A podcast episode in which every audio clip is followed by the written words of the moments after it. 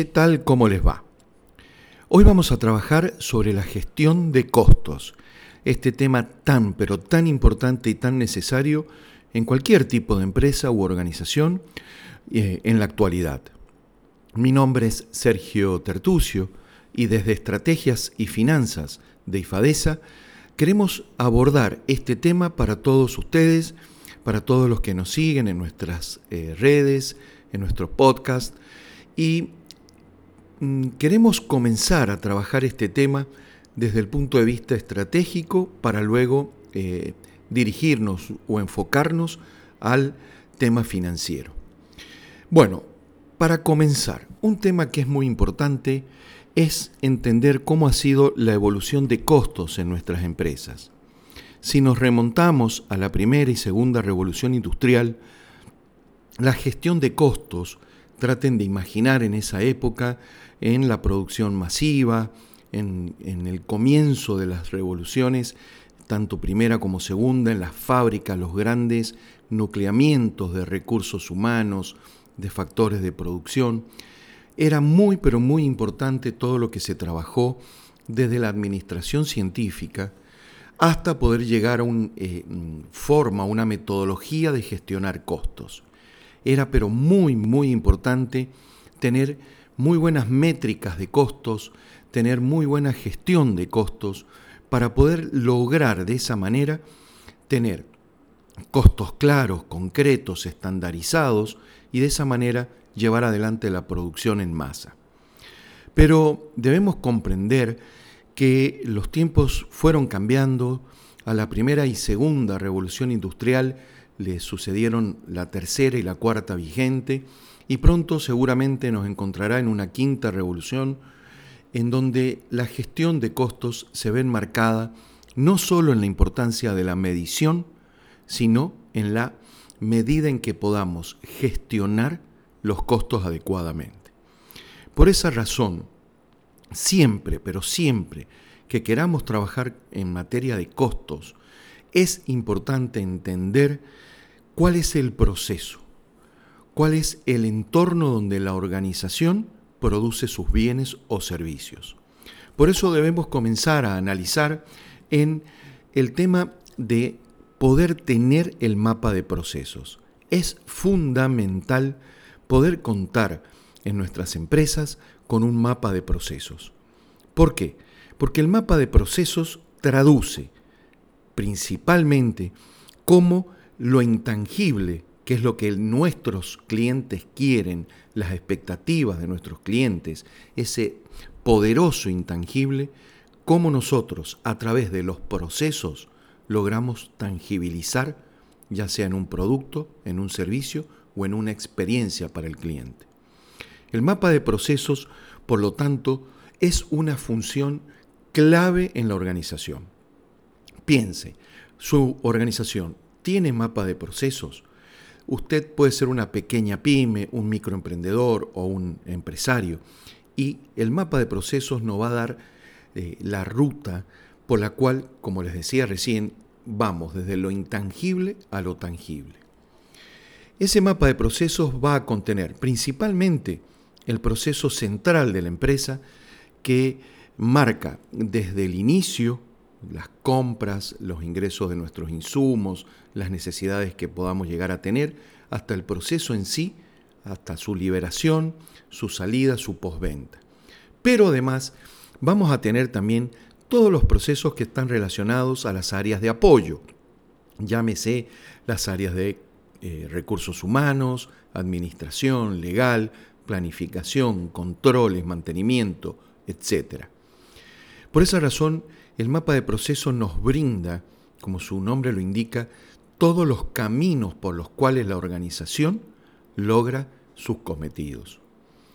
Una vez que tenemos los procesos, vamos a comenzar a trabajar en cada uno de ellos y a definir cuáles son las actividades que tiene o contempla nuestra organización. ¿Para qué sirve esto?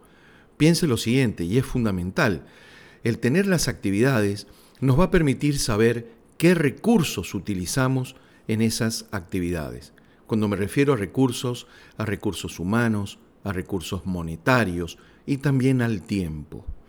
¿Por qué? Porque hoy no solamente debemos gestionar dinero, recursos, sino también tiempo. Entonces, eh, ¿qué tenemos hasta ahora?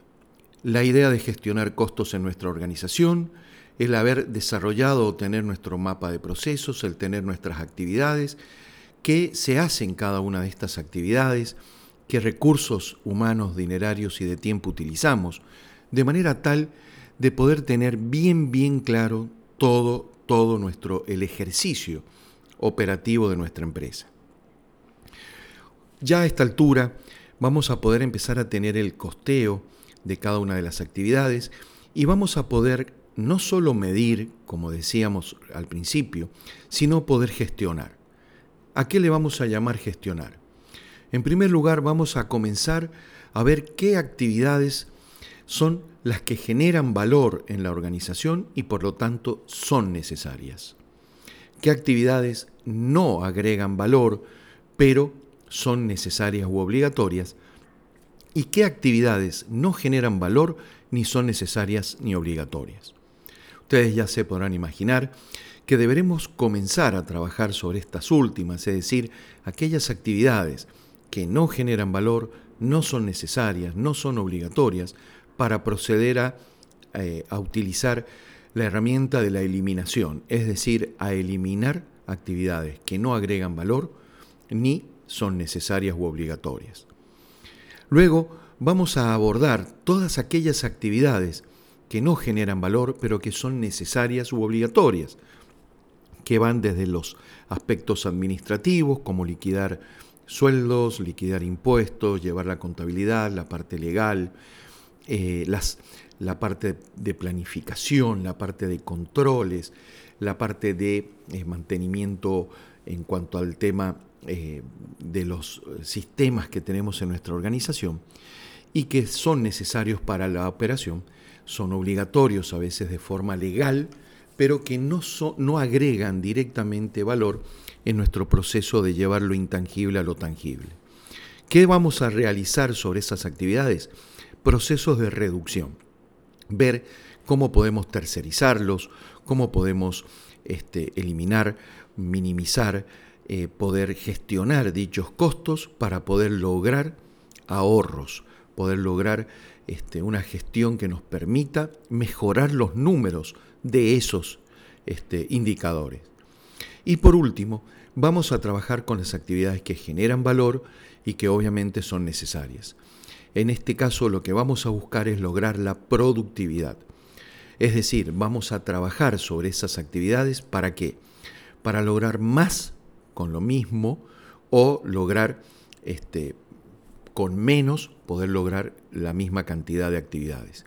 Acá es muy importante también los elementos de medición que vamos a utilizar para poder lograr productividad. Es decir, cómo lograr mejorar el uso de los factores de recursos humanos, dinerarios, tiempo, en, en pos del beneficio de la organización. Como ustedes ven, la gestión de costos no es una gestión mágica. No se logra de un día para el otro, ni es una gestión de un solo día. La gestión de costos tiene que ser una gestión diaria. Es una gestión permanente y en donde en forma progresiva y paulatina vamos a ver los maravillosos resultados que nos va a dar en cuanto al análisis de la rentabilidad.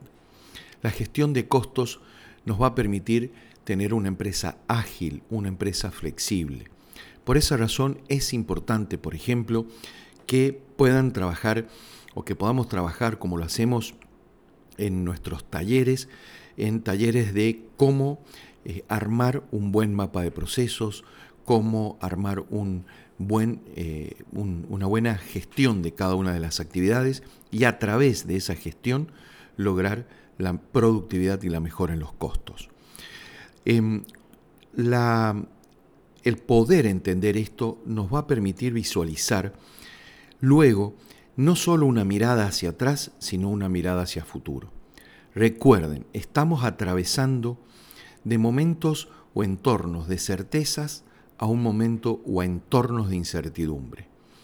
Hoy, hoy no podemos utilizar recetas anteriores para los problemas futuros. Debemos empezar a generar escenarios exploratorios que nos permitan entender, presuponer, pronosticar y de esta manera poder entender cómo vamos a ir abordando el futuro. Y les voy a poner un ejemplo. El, el, eh, el precio, como dijimos al principio, el precio era fijado en el mercado por los que en la primera y segunda revolución generaban los productos. Nos podemos pensar en Henry Ford, en cómo vendía sus Forte, sus Ford negros, y en donde la importancia de los costos era para medirlos bien, estandarizarlos, y de esa manera poder agregarle la utilidad y así llegábamos al precio. Esa forma, esa metodología que fue buena, funcionó, fue cambiando, esta ecuación fue cambiando a través del tiempo.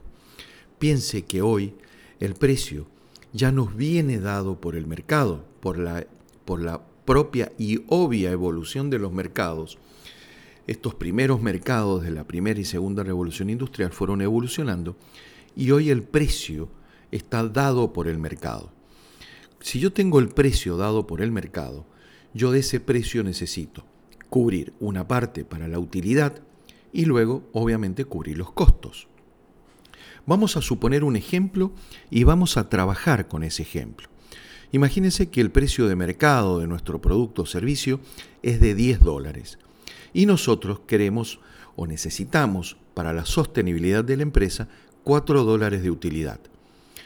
Por lo tanto, el costo que tenemos de ese producto debe ser de 6 dólares o menos. El tema pasa principalmente por entender primero la utilidad. El precio, ya lo dijimos, 10 dólares lo indica el mercado. La utilidad 4. La utilidad es muy importante. ¿Por qué? Porque responde a una inversión previa, responde a que con esa utilidad vamos a cubrir costos y gastos y va a dar retorno esa utilidad a inversiones previamente realizadas, a todo un esfuerzo previo realizado. Por esa razón, si el producto en, el mercado, nuestro producto o servicio en el mercado, de 10 dólares baja a 9, la pregunta que todos nos debemos hacer es ¿cómo logro la ecuación, equilibrar la ecuación? De 10 dólares baja a 9, debo mantener la utilidad en 4, por lo tanto los costos hoy pasan a ser de 5.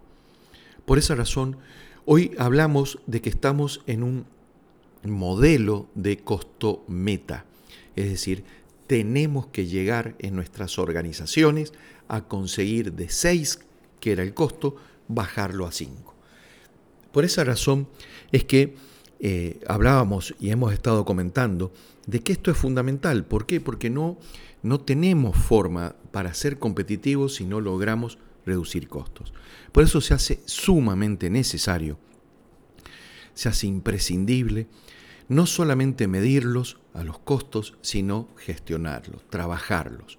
Y la mejor forma de trabajarlos es a través de un proceso integral de visión periférica de la organización, mirando a toda la organización, mirando sus procesos, analizando sus actividades y de esta forma poder lograr eh, llegar a cada uno de eh, nuestros productos o servicios al costo meta que hemos dicho. ¿Qué pasa si nosotros no hacemos este trabajo? Vamos a comenzar a resignar utilidad y eso es muy grave. ¿Por qué? Porque si yo mantengo el costo en 6 y el precio ahora es 9, la utilidad va a bajar de 4 a 3.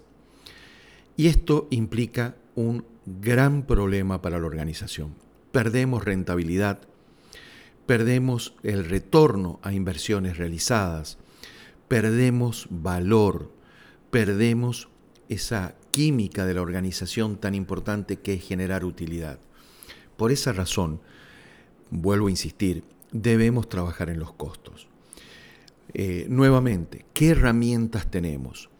El primer paso es desarrollar el mapa de procesos correctamente. Por eso en nuestros talleres trabajamos muchísimo sobre estos temas, para que de una manera fácil, sencilla, uno pueda tener su mapa de procesos.